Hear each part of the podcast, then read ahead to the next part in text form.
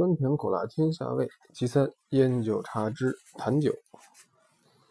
最近读到有关喝酒的文章，一下子把我的酒瘾勾了上来。现在把我喝过的酒也写点出来，请杜康同好加以指教。中国的酒大致说起来，约分南酒、北酒两种，也可以说是南黄北白。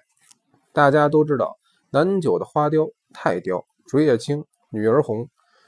都是浙江绍兴府属一带出产，可是您在绍兴一带倒不一定喝到好的绍兴酒，这就是所谓的出处不如据处了。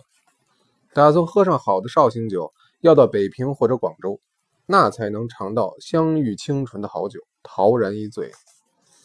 绍酒在产地做酒胚的时候，就分成精装、广装，精装销北平，广装销广州，两处一富一贵。全是路途遥远，舟车辗转，摇来晃去的。绍酒最怕冻的，摇晃的太厉害，酒就浑浊变酸。所以运销精装、广装的酒都是精工特制、不容易变质的酒中极品。早年在仕宦人家，只要嗜好杯中物，差不多家里都存几坛子佳酿。平常请客，全是酿酒庄送来酒喝。遇到请的客人有真正会品酒的酒友时，合计一下人数酒量，够上这一餐能把一坛酒喝光的时候，才舍得开整坛酒来待客。因为如果一顿喝不光，剩下的酒一隔夜，酒一发酸，糟香尽失，就全糟蹋了。绍酒还有一样，最怕太阳晒。太阳晒过的酒，自然温度增加，不但加速变酸，而且颜色加重。您到上海的高长兴。北平的长盛、同宝泰之类的大酒店去看，柜上轿里一坛子一坛子用泥头固封的酒瓶装的太雕、花雕，全是现装现卖，很少有老早装瓶等主顾上门的。北平虽然不出产绍兴酒，凡是正式宴客，还差不多都是拿绍兴酒待客。您如果在饭馆订整桌宴席请客，菜码一定规。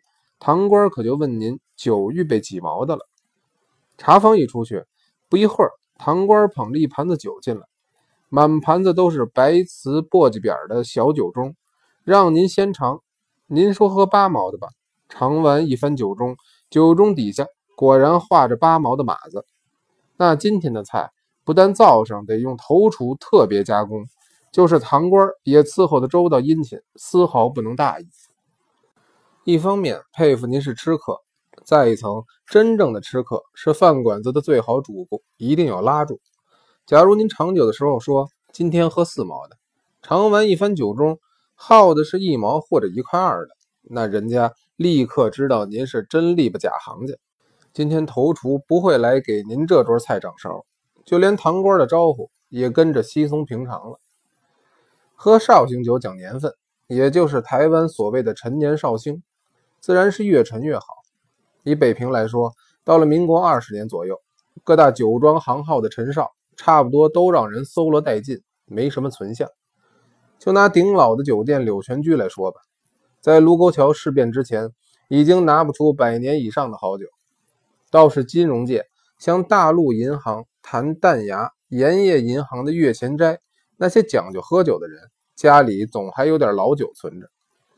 以清代度支部司官傅梦岩来说，他家窖藏有一台一百五十斤装，是明太昌年间由绍兴府进城的御用特制贡酒。据说此酒已成琥珀色的酒膏，晶莹耀彩，众人欲醉。王克敏是傅梦老的门生，听说师门有此稀世佳酿，于是费尽了好一番的唇舌，才跟老师。要了糖心松花那么大小的一块酒膏，这种酒膏要先放在特大的酒海里，用二十年的陈绍十斤冲掉，用竹片刀尽量搅和之后，把浮起来的沫子完全打掉，再加上十斤的新酒，再搅打一遍，大家才能开怀畅饮。否则浓度太高，就是海量也是进口就醉，而且一醉会几天不醒。至于这种酒的滋味如何呢？据喝过的人说，甭说喝，就是坐在席面上闻闻，已觉得糟香盈室，心胸舒畅。虽然说出处不如据处，产地不容易喝到好绍酒，可是杭州西湖碧武轩的竹叶青倒是别有风味。碧武轩的竹叶青浅黄泛绿，入口醇郁，真如同酒仙李白说的“有炙破冰壶的感受”。碧武轩的酒壶有一斤的，有半斤的。到碧武轩的酒客都知道，喝空一壶就把空壶往地下一掷，酒壶是越扔越凹，酒是越盛越少。饮者一掷快意，柜上也瞧得开心。此情此景，我想凡是在碧武轩喝过酒的朋友，大概都还记得当年自己异兴传飞、豪爽倦绝的情景吧。酒友凑在一块儿，除了兴来彼此斗斗酒之外，十有八九。总要聊聊自己所见最大酒量的朋友。民国二十年，笔者已于武汉，曾加入当地陶然雅集酒会。这个酒会是汉口商会会长陈经奢发起主持的。有一次在市商会举行酒会，宴开三席，欢迎上海来的潘永瑜酒友。当天参加的客人，酒量最浅的恐怕也有五斤左右的量。当时正好农历腊八，大家都穿的皮袍。潘军近年花甲，可是神采非常健朗，不但亮雅，而且健谈。大家轮流敬酒，不管是大杯小盏，人家是来者不拒。一顿饭吃了三个小时，客人由三桌并成了一桌。其他的人大半玉山颓倒，要不就是淘戏开溜。再看潘余老，艳笑晏晏，饮啜依然，既未起身入厕，亦未宽衣擦汗。酒席散后，我们估计此老大概有五十斤酒下肚。此时笔者年轻好奇，喝五十斤不算顶稀奇，可是潘余老的酒销到哪里去了？非要请陈会长打听清楚不可。过了几天，陈经奢果然来给我回话，他说潘老起先吞吞吐吐，不肯直说。经他再三恳求，潘说当天酒宴散后，真是举步维艰。回到旅社，在浴室里，从棉裤上足足拧出了有二十多斤酒。原来此老出酒是在两条腿上。那天幸亏是冬季，假如是夏天，他作为四周，岂不是一片汪洋，汇成了酒海吗？说了半天南酒，现在该谈谈北酒白干了。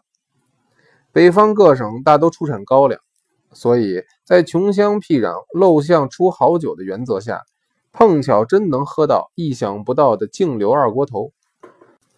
以我喝过的白酒，山西汾酒、陕西凤翔酒、江苏宿迁酒、北平海淀莲花白、四川泸州绵竹大曲，可以说各有所长，让瘾君子随时都能回味不同的曲香。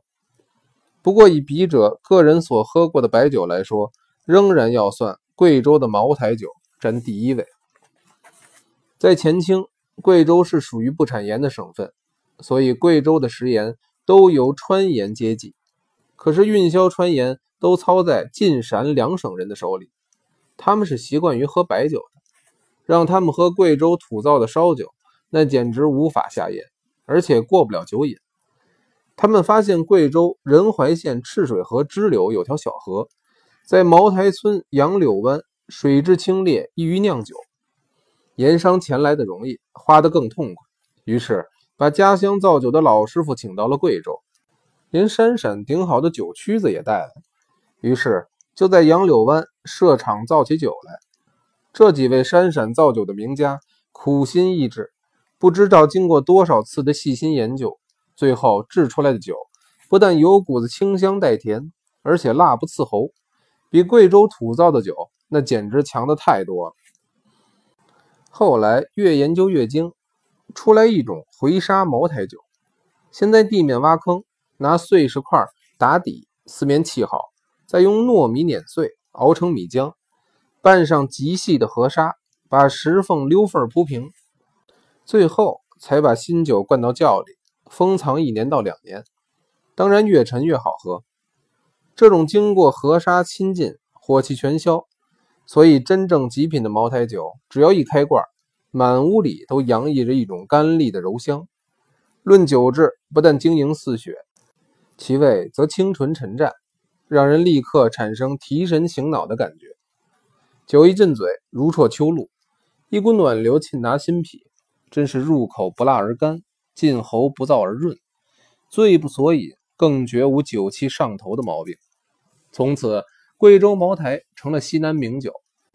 又参加巴拿马万国博览会赛会，得过特优奖的银杯，更一跃而成为中外驰名的佳酿。直到川滇黔各省的军阀割据，互争地盘，茅台地区被军阀你来我往，打了多少年烂仗，一般老百姓想喝好酒，那真是压压乎其难。民国二十三年，武汉绥靖主任何雪竹先生奉命入川说服刘湘。留送了何雪公一批上选的回沙茅台酒，酒用粗陶瓦罐包装，罐口一律用桑皮纸固封。带回汉口，因为酒质纯利，封口不够严密，一坛酒差不多都挥发剩了半瓶。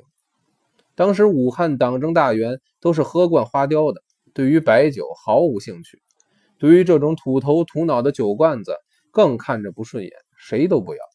所剩十多罐酒，何雪公一股脑都给了我了。到此闻名已久的真正的回沙茅台酒，这才痛痛快快地喝足了一顿。从此，凡是遇到喝好白酒的场合，茅台酒坛坛之味仿佛立刻涌上了舌本。